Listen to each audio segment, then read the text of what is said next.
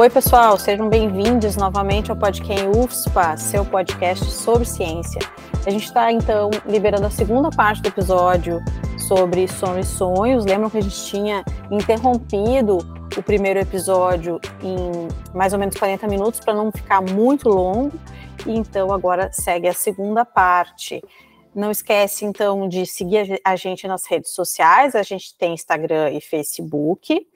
Uh, o Instagram é podquem, underline UFSPA, e no Facebook a gente é podquem UFSPA só. E também não esquece que a gente está em várias plataformas de áudio, escolhe a tua, a tua favorita, porque o Podquem é gratuito e não é monetizado. É para simplesmente a gente compartilhar conhecimento com todo mundo que se interessa por ciência. Um beijão e vamos rolar a segunda parte dessa entrevista.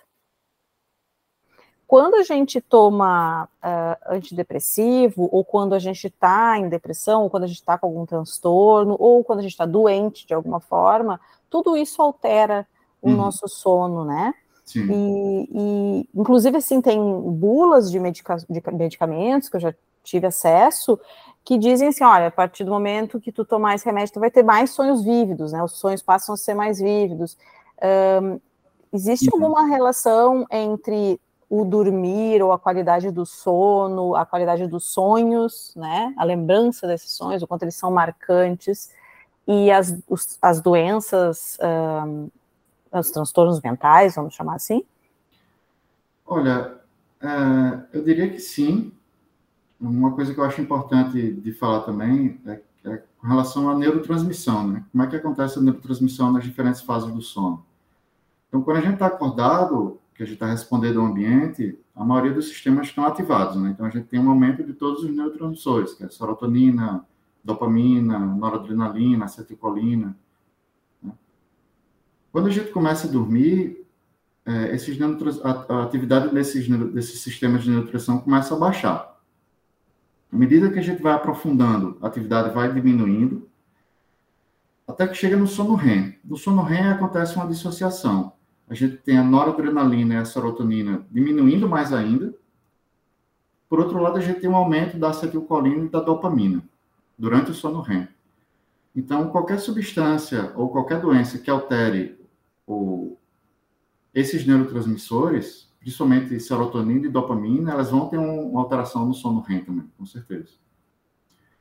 É, com relação a, a, a, doenças, assim, por exemplo, a depressão, né, que é seria o, a, síndrome clássica de alteração do humor, que a gente tem, provavelmente, pelo menos em alguns pacientes, uma diminuição na neurotransmissão da serotonina, alguns fármacos antidepressivos, eles acabam alterando os sonhos também. É, e existe também uma coisa na depressão, que é uma alteração no sono REM. Então, lembra que eu falei para vocês que a maioria das pessoas tem o primeiro episódio de sono REM uma hora depois que começa a dormir? Né? Sim. As fases do sono oscilam a cada uma hora e meia. As pessoas uhum. que têm depressão, elas têm uma diminuição desse, dessa latência, que a gente chama de latência para o primeiro episódio de REM. É, uhum. Isso algumas pessoas que têm, e a gente não sabe exatamente por quê. Muito provavelmente é uma relação com a serotonina. É, outra coisa que você falou que me lembrou também são as substâncias que são usadas para o Parkinson. Uhum. É, como no Parkinson você tem uma alteração principalmente da dopamina, é, quando você trata com L-Dopa, algumas pessoas falam que tem, passam a ter sonhos mais vívidos. Né? É, e nesse caso, provavelmente tem a ver com a dopamina. Uhum. Sim, muitos desses antidepressivos, antidepressivos, desculpa, é, modificam os níveis, né, desses neurotransmissores. Sim, sim, Por sim. isso tem esse efeito. Então, ah. Tem uma substância que está sendo testada recentemente, mas que tem mostrado resultados promissores, é, que é uma substância que age na acetilcolina. Uhum. Então, algumas pessoas estão tentando, estão conseguindo induzir sonhos lúcidos dessa forma, né? Então, como durante o sono REM você já tem um aumento de acetilcolina, se você aumentar ainda mais, é, isso favoreceu algumas pessoas a ficarem lúcidas, né? a, a terem mais sonhos lúcidos. Mas são muito poucos trabalhos, assim, é uma coisa que a gente sabe pouco ainda, né? Porque tem pouco estudo também. Sim. Bom, então continuando ainda nessa questão dos sonhos lúcidos, que eu acho, né, que eu, que eu sei que é tua, uma das tuas expertises, já explicou para gente o que, que seriam, né? Uhum. Uh, mas eu queria entender um pouquinho agora, nós duas uh, gostaríamos de entender por que, que qual é a importância de se estudar esses sonhos lúcidos, quais, quais são as expectativas que a ciência tem uh, ao estudar esses sonhos lúcidos, Eles, quais seriam a importância para a gente? Uhum. Olha, eu diria que a importância clínica que tem se mostrado mais promissora é para aquilo que eu falei dos pesadelos recorrentes, né? para pessoas que têm pesadelos recorrentes, que são muito comuns em depressão e ansiedade. É, e estresse pós-traumático também, né? seria o mais comum. Essa seria a aplicação clínica mais imediata, que eu diria para os sonhos luz. Eu acho que uma, uma aplicação mais teórica é que, de alguma forma, quando a gente estuda os sonhos lúcidos, a gente está estudando a consciência humana, né? Então, a gente pode ter alguns insights e uh, algumas ideias interessantes sobre como funciona a consciência humana em algumas doenças, por exemplo, na esquizofrenia. É, a gente sabe que boa parte dos pacientes que têm esquizofrenia, eles têm uma diminuição da atividade da região frontal do cérebro. É, e durante o sonho, a gente tem uma diminuição da atividade da região frontal também. Então, é como se o sonho fosse um modelo de psicose, né? porque no sonho a gente tem certo. alguma coisa parecida com alucinações, né? ou seja, o que a gente vê no sonho não vem, no, não vem do ambiente, ele é gerado internamente, é, como as alucinações das pessoas que têm esquizofrenia. E no sonho, na maioria dos sonhos, a gente está vivendo um certo delírio, né? a gente toma aquele, aquela situação bizarra como verdade. Uhum que de alguma forma poderia se assemelhar ao delírio das pessoas que têm esquizofrenia ou transtorno bipolar. Então, é, eu acho que o estudo dos sonhos, dos sonhos lúcidos particularmente, pode ser importante para a gente ter insights e novas ideias, novas formas de tratar outras doenças também. Sim. Alguns eu... autores falam que é, já tem alguns trabalhos mostrando isso, que o sonho lúcido ele pode servir como esse ambiente de simulação para alguma pessoa que tem alguma patologia muscular, por exemplo, então paraplégico, né? Uhum. É, então, será que se ele treinar, andar nos sonhos, de alguma forma ele melhoraria o desempenho dele né, na vida acordada?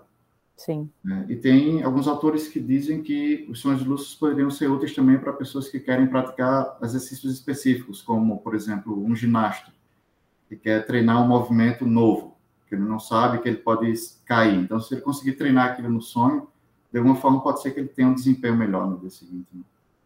Uhum. Eu até já li, inclusive, de, de, que alguns treinadores estimulam, né? Ficam tentando solicitar e trabalhar isso nos, nos, nas, nos, atletas que eles sonhem, né? Como que uhum. faz, como faz o movimento e tal, e que acreditam fortemente de que isso realmente influencia no, no resultado, uhum. né? Tem o treinamento imaginativo também, né? Que você imaginar um movimento de alguma forma facilita o seu aprendizado ou vai melhorar o seu desempenho no dia seguinte. E uhum. só como uma forma também de imaginação. Sim. Eu estava lendo, Sérgio, num, na super interessante, na edição de setembro do ano passado, e ali eles descreveram os resultados de alguns experimentos que tinham o objetivo de interferir nos sonhos. Uhum. Uma espécie de incubação no teu sonho, tá? Uhum. Como se eu fosse plantar alguma ideia durante uhum. os teus sonhos. E que uh, essas técnicas, uh, segundo os pesquisadores que trabalham com elas, seriam importantes para estimular a criatividade, facilitar o aprendizado. Só que tudo tem dois lados, né? É, é. Algumas empresas já estão de olho nessa técnica para tentar plantar propaganda no, nos sonhos das pessoas. Já também já andaram investindo nisso. Uh, qual é, é, a tua percepção sobre essas iniciativas e se os nossos sonhos, se tu acha, né, que a tendência é que os nossos sonhos uh, vão ser invadidos por conteúdos publicitários, por horas adicionais de estudo, se a gente vai perder, acabar perdendo essa liberdade de simplesmente descansar e sonhar. Como é que tu está enxergando esse movimento da nossa sociedade? Olha, eu não tenho tanto receio nesse sentido, assim, né? Eu acho que as pessoas, de alguma forma, elas vão ter que, se, que permitir aquilo. Né? É, uma coisa que, que gera um, uma discussão interessante também é essa coisa da gente conseguir. Porque o sonho é uma coisa muito individual, né? muito da pessoa. Você só vai saber com que eu sonhei se eu te falar. É, então, será que tem alguma forma da gente decodificar o conteúdo dos sonhos? Saber com que aquela pessoa está sonhando naquele momento, por exemplo? É, já tem alguns artigos nesse sentido.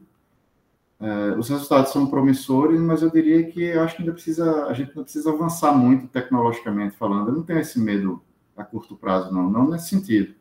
É, o que eu tenho mais medo hoje em dia mesmo é com a privação de sono REM, com as pessoas indo dormir tarde, acordando cedo e sendo privadas de sono REM e de sonhos, né? e tendo alterações de regulação emocional e, consequentemente, depressão, ansiedade.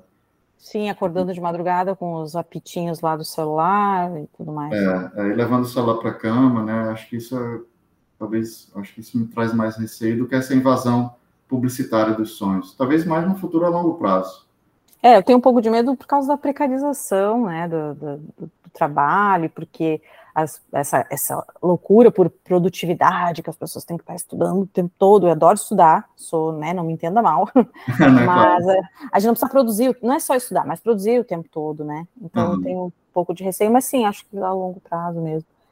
Gi, tu uh, a passa a palavra. A questão, sim, não é nem o estudar, né? O estudar, ou esse espaço é, seria ótimo. né? E, e a inovação, né? Inovar, criar, é hum. tudo certo. O problema é quando a inovação e a criatividade são cooptadas por sistemas maiores, né? Por sistemas que nós não conhecemos. E aí, nesse por sentido. Interesses, né? É exato. A gente faz uma relação também com os memes, né? As uhum. histórias que nós contamos, os pensamentos que nós disseminamos, as ideias que nos influenciam mutuamente e se replicam na nossa malha social elas são visceralmente dependentes das, das habilidades que essas, que essas histórias têm de persistirem em nossas mentes.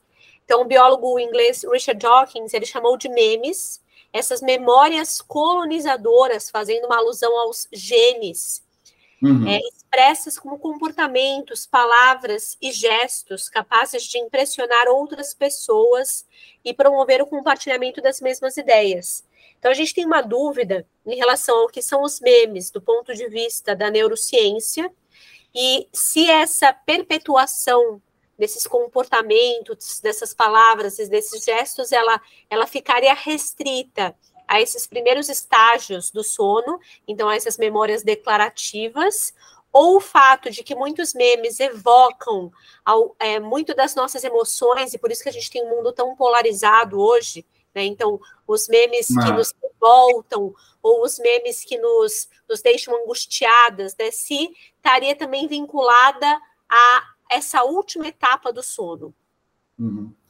Essa ideia dos genes, né, como você falou do, do, dos memes, desculpa, do Dawkins, é, vem da ideia dos genes, né, que é a ideia de que os genes eles querem se propagar. Quanto mais eles se propagam, melhor.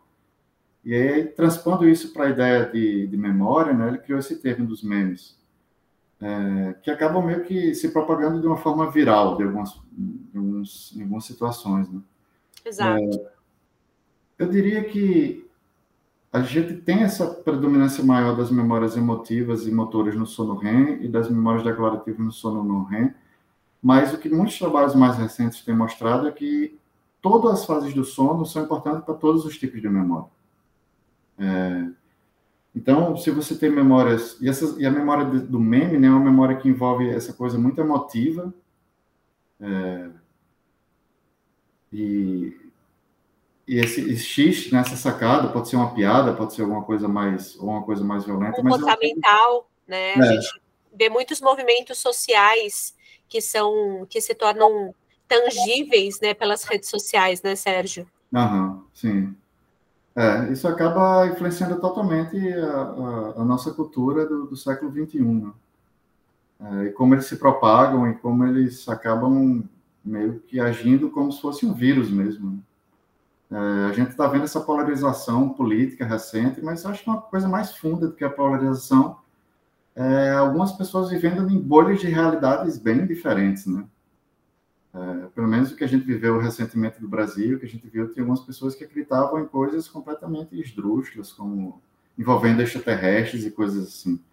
Então, acho que a gente tem que pensar se a gente quer realmente um futuro desse jeito e o que, é que a gente precisa fazer para mudar isso, enquanto há tempo. Né? É... É, em antítese, acho que muito do que a gente está falando, né, do, do, do, sono, do descanso, né, em antítese uhum. é a sociedade do cansaço. Né? Exato, exato. Do sonhar, do criar e do elaborar para um sonho, para uma realidade possível. Em antítese a Margaret Thatcher, né? Uhum. A gente tem é, nos, nos, preocupado cada vez mais né, com essa ampliação exponencial da nossa habilidade de comunicação virtual, né, se é uma habilidade ou não, que esgota o nosso tempo para as interações reais, para as, é, com concretude, com profundidade, e acaba nos aprisionando nesse relativismo absoluto das opiniões. A gente está encarando o funcionamento massivo e automático de memes falsos que contagiam pessoas até elas acreditarem que as narrativas mentirosas foram tecidas por elas mesmas e até acreditando, como nós vimos no final do ano passado ou no início desse ano, em, em realidades completamente alternativas, né? Ah. Por excesso de informação e falta de critérios, corremos o risco de perder a confiança no conhecimento acumulado a comunicação com milhares de pessoas simultaneamente é um poder incalculável que ainda nós não aprendemos a usar direito. Citando o historiador Yuval Harari, no mundo inundado por informações irrelevantes, clareza é poder. Como os sonhos e o sono podem contribuir para essa clareza? Ah, eu acho que a contribuição é fundamental do, do sono, né? Então, o que a gente vê, como você falou, um mundo com muitas informações, como a gente tem hoje, é, e aí, o que, é que a gente faz com essas informações, né? Se a gente não dorme direito. E se a gente sabe que dormir é importante para associar essas ideias ter novas ideias de como enfrentar novos problemas, mas a gente não está dormindo o suficiente. Então a gente está com muita informação e sem saber o que fazer com ela porque não está dormindo o suficiente. Né?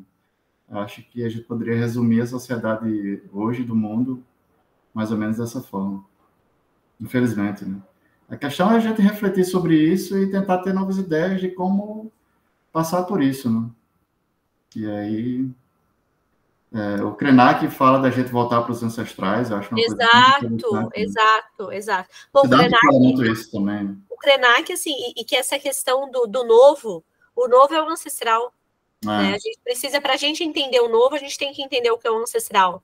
Uhum. E às, vezes as pessoas, a, a, gente, eu trabalho na inovação, né? A professora Simone e eu, a gente é coordenadora de um laboratório de inovação, mas às vezes a gente é a voz dissonante, porque uhum. a gente, vou usar um termo forte, tá? Mas a gente detesta aquele termo foguete não dá ré.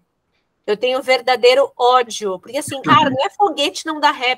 Cara, cadê o espaço do, do refletir, né? Não. A gente não pode só acreditar numa tecnologia e não refletir. A gente tem que parar ver quais são os prós, quais são os contras, né? E aí discutirmos a respeito. E a inovação não é só isso, né? Ela precisa de uma série de pontos, né, para a gente conversar. Uhum. Mas enfim. Sérgio, eu tenho, eu sou de São Paulo, né? Eu moro aqui no Rio Grande do Sul desde 2012. Uhum. Então faz 11 anos que eu, que eu moro aqui. E a minha mãe, assim, é, criou eu e minha irmã, né? Ela é mãe solo, sempre, por mais que não usasse essa nomenclatura feminista, hoje uhum. eu vejo como ela era feminista, né? E como nós somos, mas a gente ainda vai se entendendo, né? Como feminista. E ela sempre criou as mulheres, assim, né? As, as filhas para serem cidadãs do mundo, para estudarem, mas eu não conhecia, ela era uma, ela tinha se formado em direito e eu não conhecia o que era ser professor universitário, né? Uhum. A gente tinha uma, uma, uma vizinha que era Lux Vidal. A Lux Vidal é uma das, das principais antropólogas é, do Brasil. Ela foi, é professora da USP, aposentada, e hum, ela sempre assim falou muito, né, sobre esse contato com os povos originários, o quão ela teve experiências transcendentais enquanto ela escrevia o grafismo indígena. Uhum. Então, assim, eu sempre tive um, uma enorme admiração, né? Então, quando eu leio os, os artigos que vocês escrevem na área de neurociência, essa reconexão com os nossos povos, e isso me, me deixa muito feliz, né, de ter essa aproximação entre a academia entre a neurociência e o que o nosso, os nossos povos já produzem há milênios. Né? Uhum. Então, é, gostaria de, de na minha, as minhas contribuições como pergunta, né, finalizar com uma, uma pergunta que é o seguinte, é já também fazendo uma conexão com o oráculo da noite. O xamã Davi Copenaua menciona que o tempo para evitar o colapso mental está se esgotando. É essencial muita expansão da consciência para escapar da armadilha dos símbolos de pertencimento de classe que nós inventamos. Né? Essa combinação perigosa entre alta tecnologia, acumulação de capital e supressão dos nossos instintos. Uhum. Isso eu achei impressionante. A gente está silenciando os nossos instintos em nome de símbolos de classe que nós inventamos. Olha, olha a falácia, né? Uhum. Então, você acredita que o uso dos psicodélicos poderia auxiliar em nossa expansão de consciência, contribuindo para a dissolução de tantas falácias semeadas pelo neoliberalismo, fazendo com que focássemos no que realmente importa? E para mim, como bióloga, o que realmente importa é a gente frear né, é, o colapso na tríade clima, meio ambiente, energia, e reconexão, reconexão com os nossos corpos, que você já falou durante todo o evento, né, durante todo o podcast, perdão, essa é, reconexão através do sono, da boa uhum. alimentação e da atividade física, e a reconexão pelo amor, né? A gente esquece que o que deve engajar é o amor, e não o ódio, que é preconizado pela arbitragem algorítmica como principal elemento de elemento de engajamento. Uhum. Olha, é, eu acho que essa, esse capitalismo, né, essa competição do capitalismo é o que está nos afastando. E, e, e, a gente viu aqui no, no pós-jogo que eu fiz aqui em Natal, é, a importância dos psicodélicos em pessoas que têm depressão refratária, né? São pessoas que já tentaram várias medicações e não tiveram resposta. E a gente tem a abertura do comitê de ética e a gente testou a ayahuasca, né? que é um, é um psicodélico clássico que é usado inicialmente por tribos indígenas né, da Amazônia é, e que tem uma substância que altera o metabolismo da serotonina. Então, como na, na depressão a gente teria uma diminuição da atividade desse, desse, desse sistema de neurotransmissão, quando a gente dá uma substância que é o DMT, que melhora, né, que aumenta a atividade dessa neurotransmissão, a gente tem uma melhora também nos, nos sintomas de depressão. Isso foi o que a gente viu. É, isso já é uma pesquisa mais clínica. As pesquisas básicas têm mostrado que os psicodélicos eles causam muita neuroplasticidade. Né? Então, eles modificam a, o padrão de atividade. Isso seria importante em pessoas que têm depressão, que têm pensamentos recorrentes. Então, ela fica presa naquele pensamento que a gente chama de ruminação. É, e o psicodélico ele pode ter uma atuação nesse tipo de melhorando esse sintoma. Mas em pessoas que não têm depressão, é, os psicodélicos eles agem também causando neuroplasticidade e podem fazer com que a pessoa mude uma forma de pensar né, sobre sobre o mundo, sobre ela mesma, né? Então, é, o Siddhartha fala dessa coisa das pessoas que têm muito dinheiro hoje, os bilionários, é, eles estão doentes também. Porque eles estão dependentes de dinheiro. Eles ficam sempre Exato. querendo ganhar mais, ganhar mais, ganhar mais, explorando outras pessoas. Então, de alguma forma, eles estão doentes também. É, e a gente já tem vários exemplos de pessoas que tiveram a experiência psicodélica e mudaram a forma de pensar. É, então, eu acredito que, como o psicodélico ele traz essa coisa do da autoconhecimento e da valorização da natureza, é, eu acho que ele pode ser uma das formas, sim, da gente mudar esse padrão predatório e competitivo é, do capitalismo hoje em dia. Com certeza. Certo. Obrigada, Sérgio. E, e essa questão de. Eu não, eu não sei né, se, se, é correto a gente falar isso, mas essa expansão da consciência ela reflete tanto para quem está em consonância com o que nós pensamos, né, das liberdades, né, o pensamento mais progressista, Uhum. E também aquelas pessoas que estão recalcitrantes em determinados posicionamentos e acabam modificando então o seu comportamento. Isso é muito bom. Sim, sim. A gente tem vários trabalhos mostrando que os psicodélicos são muito importantes no tratamento de pessoas que têm câncer terminal, por exemplo, né? Como elas vão encarar a morte. É, e aí tem resultados bastante importantes nesse sentido também, né? Mas eu acho que ele vai mudar também, como ele causa uma neuroplasticidade muito forte, ele acaba podendo mudar qualquer tipo de pensamento patológico nesse caso, né? Ou pessoas talvez com alguma demência ou com alguma coisa, talvez?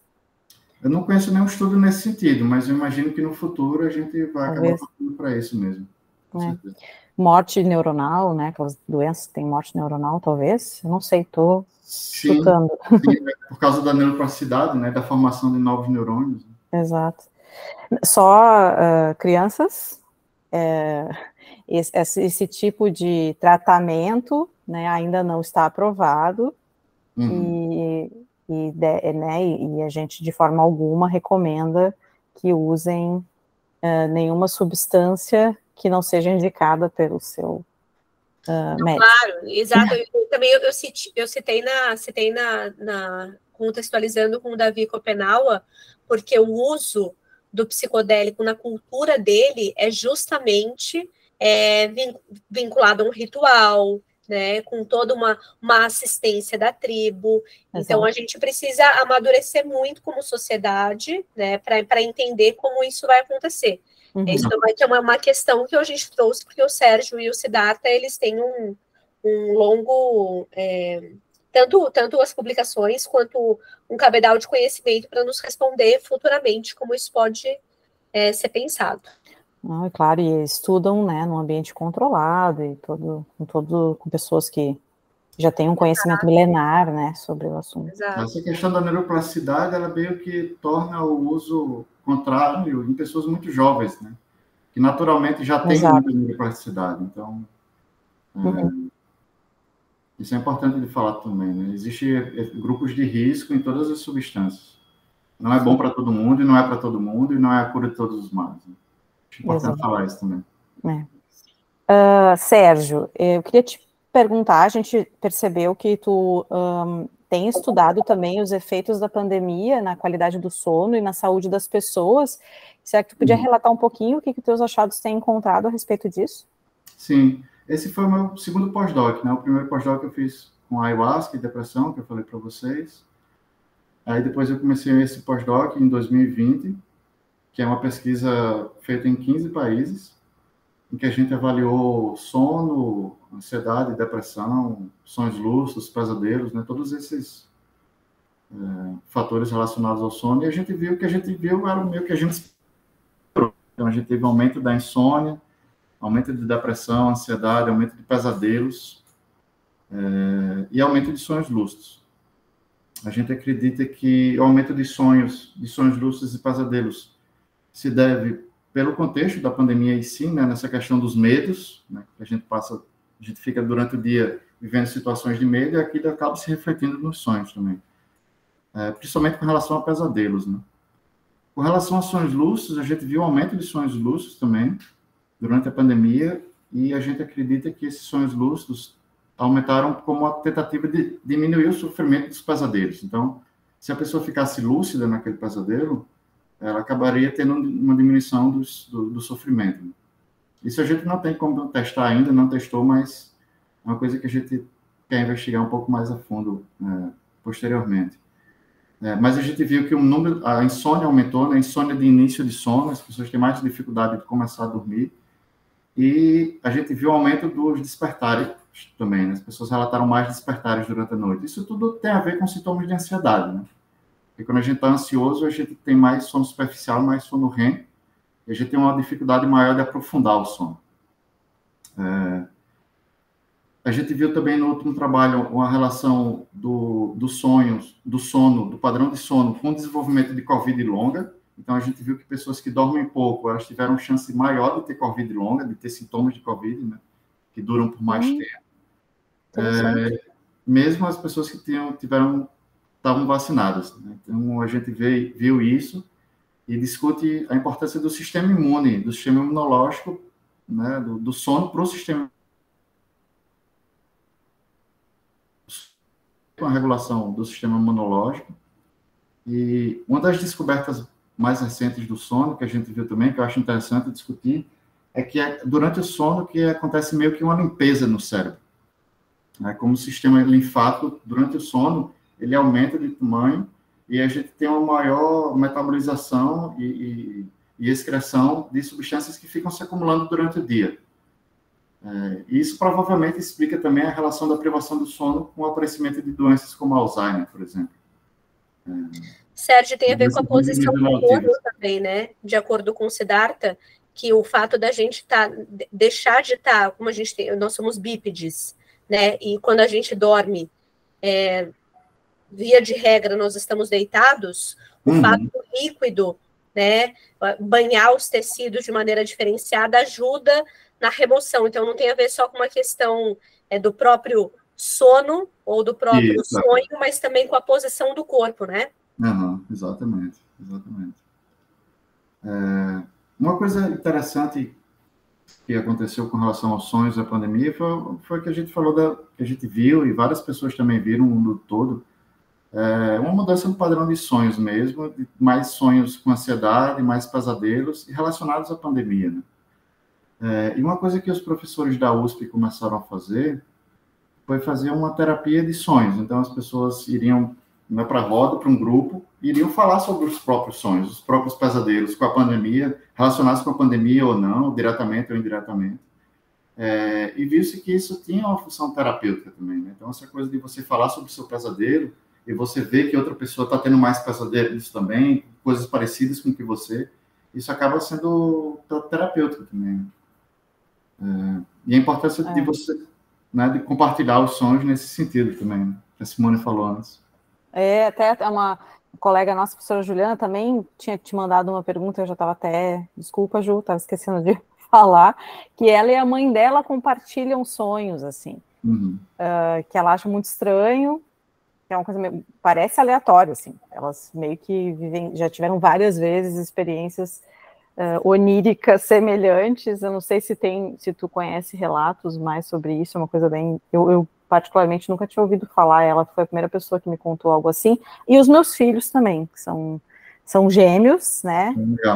É, não acredito naquela coisa do, né, da relação especial dos gêmeos, mas ambos também já relataram que sonharam com uma história de balão uma noite. Eu acredito que os dois tenham vivenciado uma experiência juntos com um balão que fez eles sonharem coincidentemente na mesma noite. É, mas, por exemplo, eu e a mãe. A mãe, minha mãe mora em São Paulo, eu moro no Rio Grande do Sul. E às vezes a gente não está conversando sobre absolutamente nada de convergência e a gente também sonha. Então eu falei assim, mãe, sonhei com fulano dela, eu também. Aí a gente conta cada uma experiência da outra, assim. Então, eu, eu não sei exatamente. Existem mais coisas entre o céu e a terra do que julga a nossa boa filosofia. A gente ainda não tem todo o aparato para estudar, né, Sérgio? Tem os sonhos premonitórios, né? Que são que causam bem bastante impacto, assim nas pessoas. Eu ia né? te perguntar, eu já me, e também já ia me esquecendo. Ó, Fiquei chocada ali no, eu estava ali no roteiro, Sérgio, ela não perguntou, eu falei assim, mas por que será que ela não Deve ter tido alguma questão ali. Não, eu pulei porque eu, sei lá, me envolvi aqui com as nossas conversas. Uh, é sobre, por favor, fala sobre isso.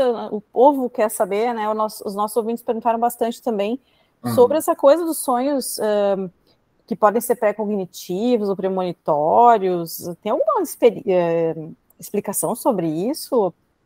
A ciência explica alguma coisa em relação a isso? Será que existe um consciente coletivo aí? É, eu diria que a ciência conhece muito pouco, porque é uma coisa difícil de controlar, né?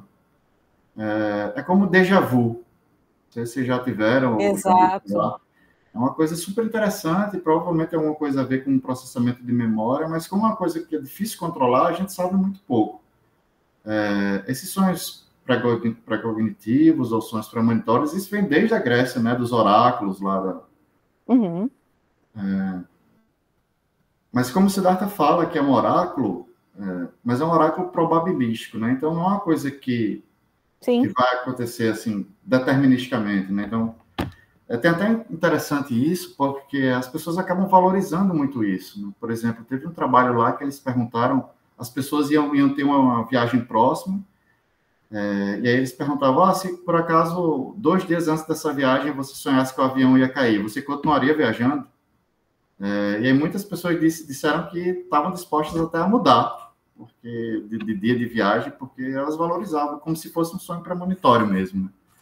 É, mas, assim, a ciência ainda não tem uma resposta para isso. É, uma, uma visão mais materialista da coisa diria que é, uma, que é simplesmente um acaso. Né? As uhum. coisas existem 7 bilhões de pessoas no mundo. Dessas 7 bilhões, vamos dizer que 1 bilhão de pessoas sonhem hoje. Dessas 1 bilhão de pessoas, 100 mil vão sonhar com um acidente. Dessas 100 mil, mil vão ter um acidente dessas mil que tiveram um acidente e que sonharam anteriormente com um acidente, elas vão contar para todo mundo aquilo. As pessoas Exato. que não sonharam não vão contar, né? Então, é... a gente não sabe ainda com certeza se isso realmente acontece, mas o fato é que, como a gente não tem controle, fica difícil de, de pesquisar. Né? Sim. E a vida é uma sequência de eventos estocásticos, né? Nada é, é determinístico. Na biologia, nada é determinístico, né? A gente tem uma. É, a gente tem uma. É, tem uma parte do, do da Police, não me lembro agora da música, The, mas ia falar the hidden law of a probable outcome, né? Uhum. Então a gente não tem, a gente não tem o um desfecho, nada está dado. Agora, a questão do, do de, de, de, não acreditar ou de ter realmente é, não acreditar tanto né, nos sonhos é muito forjado no Ocidente, né, ou na nossa visão mais influenciada né, pela Europa, porque se a gente for, for, pensar nos povos originários, tanto dos Estados Unidos quanto é, da América Latina, a gente tinha muitos comportamentos sendo determinados pelo sonho, né? Uhum. Ou pelo sonho do próprio indivíduo, é, se, se, sendo influenciado ou não por determinadas substâncias, ou pelo xamã da tribo. Então, uhum. essa questão de, de, de despertar da consciência para algumas coisas que são evocadas pelos nossos instintos, né? Eu acho que essa, essa questão que a gente pode é, trazer muito do que a gente lê é, justamente não é, escutar um pouco mais, né? Escutar, é, nos escutarmos um pouco mais, porque a gente uhum. só silencia as nossas memórias, os nossos sonhos, a gente reduz o nosso período de sono. Então, uhum. acho que é muito importante a gente trazer é, conversas como essa, né, Si? Porque o próprio André Pérez, que é um amigo nosso do, do Instituto Federal, ele fala: se a gente passou dois anos de pandemia, claro, são três anos, mas dois anos, né, oscilando com lockdown e não refletir sobre esse período, para que que adiantou, né? Por que, que a gente a gente tem que pensar nesse período assim como um período de grande reflexão e como a gente vai mudar a partir de agora? E uma das questões que me trouxe assim é justamente antes eu nem falava, porque eu sou muito também prática em alguns aspectos, eu não me permitia sonhar, entende? Eu falava uhum. assim, eu não sonho, eu planejo. E agora eu vejo que eu sempre sonhei. Eu só não utilizava, não me permitia usar a palavra sonhar, porque eu planejava a minha vida, entende? Uhum. E a pandemia nos trouxe, nos tirou do chão no sentido, cara, nem tudo está nas suas mãos. Você uhum. tem algumas coisas que estão nas suas mãos e você pode planejar sim, e tem outras que são totalmente alheias à sua vontade que você vai ter que aceitar. É uma realidade que se impõe. Sim, verdade. Um, Sérgio, olha só. Deixa eu te perguntar, eu estava falando antes de insônia, eu não queria deixar de fazer uma pergunta que a professora Lucila, nossa colega, fez, que é sobre o climatério e a menopausa. É, nessa época da nossa vida, né, das, nós mulheres, não sei se na andropausa talvez também, é mais comum ter insônia?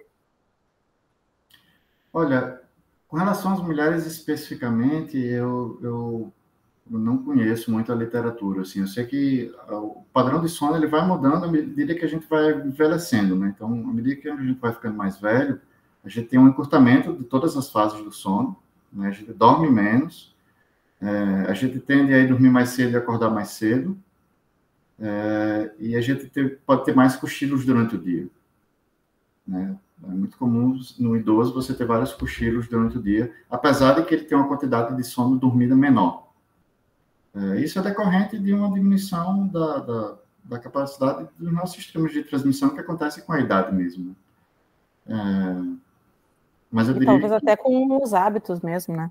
Sim, sim, com certeza também. Independente de você ter bons hábitos de sono.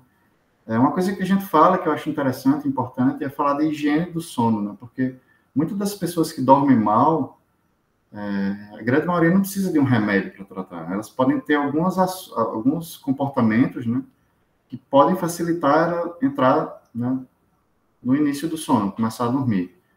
É, como, por exemplo, evitar, eu acho o mais importante hoje em dia, que a gente já falou, é evitar telas durante a noite, né, essa coisa da invasão da luz. Então, à medida que, o, que a tarde vai passando, que a noite vai chegando, a gente tende a, o ideal, que né, a gente aconselha as pessoas a diminuírem é, as telas, ou pelo menos diminuir o brilho. É, isso favoreceria o, o, aparecimento da melatonina, que é um hormônio que ele é lançado principalmente à noite, né? Está relacionado com o início do sono. É, e outras coisas que no todo a gente chama de higiene do sono, né? Então, por exemplo, relacionadas ao quarto, ao ambiente de dormir, a gente aconselha a não fazer coisas na cama, como, por exemplo, trabalhar na cama, né? É uma coisa muito comum que várias pessoas fazem, ou estudar. A gente aconselha que usar a cama apenas para dormir mesmo. É, evitar é, bebidas muito estimulantes, como cafés ou chás ou refrigerantes durante a noite. É, evitar exercícios físicos muito fortes durante a noite. Mas esses são conselhos que, né, que a gente chama como um todo de higiene do sono, mas que eu gosto sempre de falar também que eles servem meio que para a população geral. É, tem pessoas que dizem que conseguem fazer exercício à noite e dormem super bem depois do exercício, se sentem cansadas e aí isso acaba favorecendo elas dormirem. Né? Então, mais uma vez, né, tente se conhecer. Como é você? É um exercício de que intensidade favorece você a dormir? Que horas você vai fazer esse exercício? Né? Então, é, acho que é um convite a pessoa se conhecer também conhecer os padrões de, de sono. É, e, e só isso poderia, com certeza, facilita a melhora da insônia da grande maioria das pessoas. Né? Algumas poucas pessoas vão precisar realmente tomar algumas substâncias, algumas substâncias. É, a gente tinha os benzodiazepínicos mais usados antigamente, mas que eles tinham muitos efeitos colaterais e causavam muitas dependências. É, a gente teve o advento das drogas Z, como o Zolpidem, que parece que causam menos dependência, mas ainda assim ainda causam certa dependência. E causam muitos casos de sonambulismo também, e algumas alterações de comportamento durante o sono, essas drogas mais recentes. É, inclusive, várias pessoas tomam e acabam saindo para outro, outro canto e tem episódios de sonambulismo e fazem várias coisas e não conseguem lembrar. Eu não sei se vocês já conheceram alguém que tem isso, mas é muito comum nessas drogas mais recentes, chamadas drogas Z, né? É, agora tu falou que é recente, eu fiquei, eu fiquei até honrado, porque eu citei essas drogas na minha tese de doutorado, então está dizendo que eu sou uma pessoa jovem, então eu te agradeço muito, Sérgio. Mas o ideal seria que qualquer pessoa que toma essa substância tenha um acompanhamento médico de um especialista. O ideal seria um especialista em sono, né? É, Com certeza. hoje a gente, não só a medicina, mas a psicologia, a enfermagem, fisioterapia, a gente já tem especialistas em sono é, que vão tratar as doenças, né? Que as principais são insônia mesmo, como você falou, mas outra que é muito comum também é a apneia do sono. Exato. Sobrepeso e... tem muito a ver também, né? É, acho e também é outro mal nosso. É, que a gente acaba não valorizando muito, né? Aquela pessoa que tem um ronco muito forte. Exato. É, a gente acaba achando meio que engraçado algumas coisas assim, mas aquilo pode representar uma doença, né? Ela pode estar parando de respirar durante o sono. Exato. É, isso tem todo no tratamento também. É, e a gente tem que buscar, porque, como tu explicou durante toda a nossa conversa, tem um, um, tem um efeito importante na nossa saúde, né? Com certeza. Com certeza. Então, assim, a gente está muito em linha, Sérgio, porque a, a minha última pergunta que vai ser trazida por, por pessoas que nos, nos acompanham tem justamente a ver com essas um, recomendações que algumas pessoas uh, recebem de usar, por exemplo, a melatonina para ajustar o sono, né? E uhum. a professora Cláudia Bica, colega também da UFSPA, perguntou por que, que ainda existe essa recomendação se a última revisão sistemática mostra que, na verdade, a melatonina que, que a gente ingere, assim, né, teria mais um, um efeito placebo. Não sei se tu se tu está acompanhando essas um, publicações nesse sentido. Uhum. Na verdade, eu não estou muito acompanhando essas publicações especificamente com melatonina, nunca cheguei a trabalhar com ela, é, mas eu sei que existem trabalhos, tanto que dizem que trazem efeitos positivos e benéficos, mas existem vários outros trabalhos também dizendo que não, né? É, eu realmente não conheço muito essa literatura. O que eu sei é que algumas pessoas né, tem cada vez mais aumentado o número de pessoas que tomam melatonina e dizem que existe uma certa melhora no sono. É, eu já vi falar de várias pessoas, várias pessoas já vieram me falar isso também. É, mas até onde eu sei é uma coisa meio controversa ainda. A gente não tem um, não está definido exatamente é, em que tipo de doença a melatonina iria agir. Principalmente, talvez a princípio, ela iria ter uma função mais nas pessoas que têm um sono desregulado, né? uhum. é, que tem alguma alteração na, na, na, hora do sono, alguma coisa assim. Mas eu realmente não conheço muito essa literatura. Não. Tá. Eu Sérgio. imagino que vários trabalhos estão sendo feitos hoje no mundo para tentar elucidar mais isso. Né? É, ela comentou que teve uma, aí uma última revisão que estaria mostrando esse, né, predominantemente um efeito placebo. Né? Pode ser até um efeito placebo, exatamente, né? Uhum. Sérgio, querido, olha só, queria te pedir a nossa última pergunta mesmo, agora eu prometo, que é, a gente sempre pede uma indicação de filme, livro ou qualquer atividade cultural que tu acha que vale a pena e considere relevante para as pessoas que acompanham o nosso trabalho. A livro, eu iria indicar o livro do Siddhartha mesmo, para quem se interessa por sono e sonhos, é o Oráculo da Noite, né, como você falou. E, e filme, tem um filme que eu adoro, e que não é muito conhecido, que chama Waking Life. Eu não sei se vocês já viram. Não. Waking Life? Waking Life. Certo, é, vou procurar já. Ele é Viver Acordando, a tradução, assim. Uhum. É uma animação, acho que ele é de 2000 e pouco.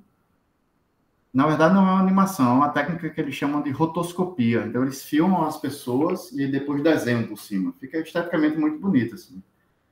É, e ele fala sobre sonho, fala sobre sonho e luz. É um filme bem filosófico, assim, eu acho bem... Acho é de 2001. É, isso. Exato. Eu assisti em 2003, eu acho. Uhum, certo. Foi a primeira vez que eu ouvi falar de sonho lúcido nesse filme, mas não me chamou muita atenção, assim, porque eu sempre fui de lembrar muito dos sonhos, mas eu nunca tinha tido muitos sonhos lúcidos, assim, então... E agora?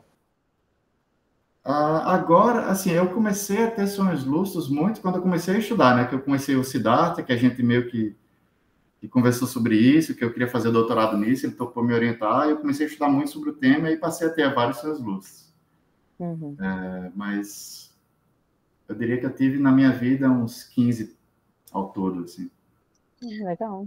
Eu já, eu, o meu já é Inception, né? De tanto. Inception é um filme excelente também. Inception é excelente, excelente. Olha eu dando dica, Simone, nem fui convidada ah, tem, tem Olha isso.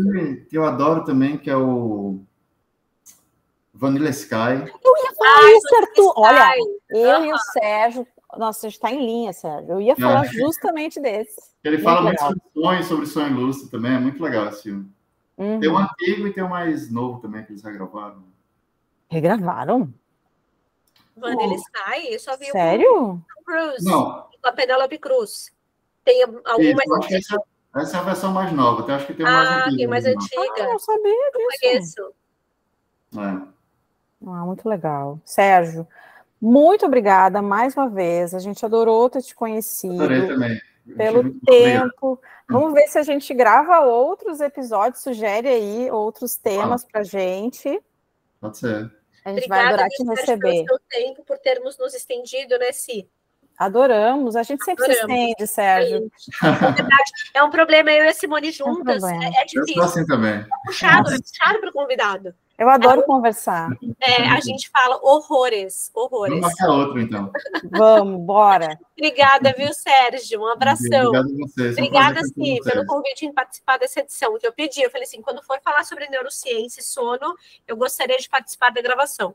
Mas eu queria que tu viesse sempre, ué. Tá sempre convidado.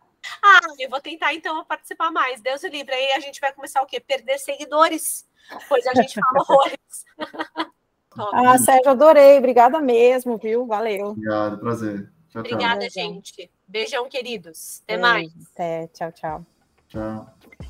Então é isso, galera. Esperamos que vocês tenham curtido nossa conversa de hoje. Fiquem ligados nas nossas redes na no... e na sua plataforma de áudio favorita.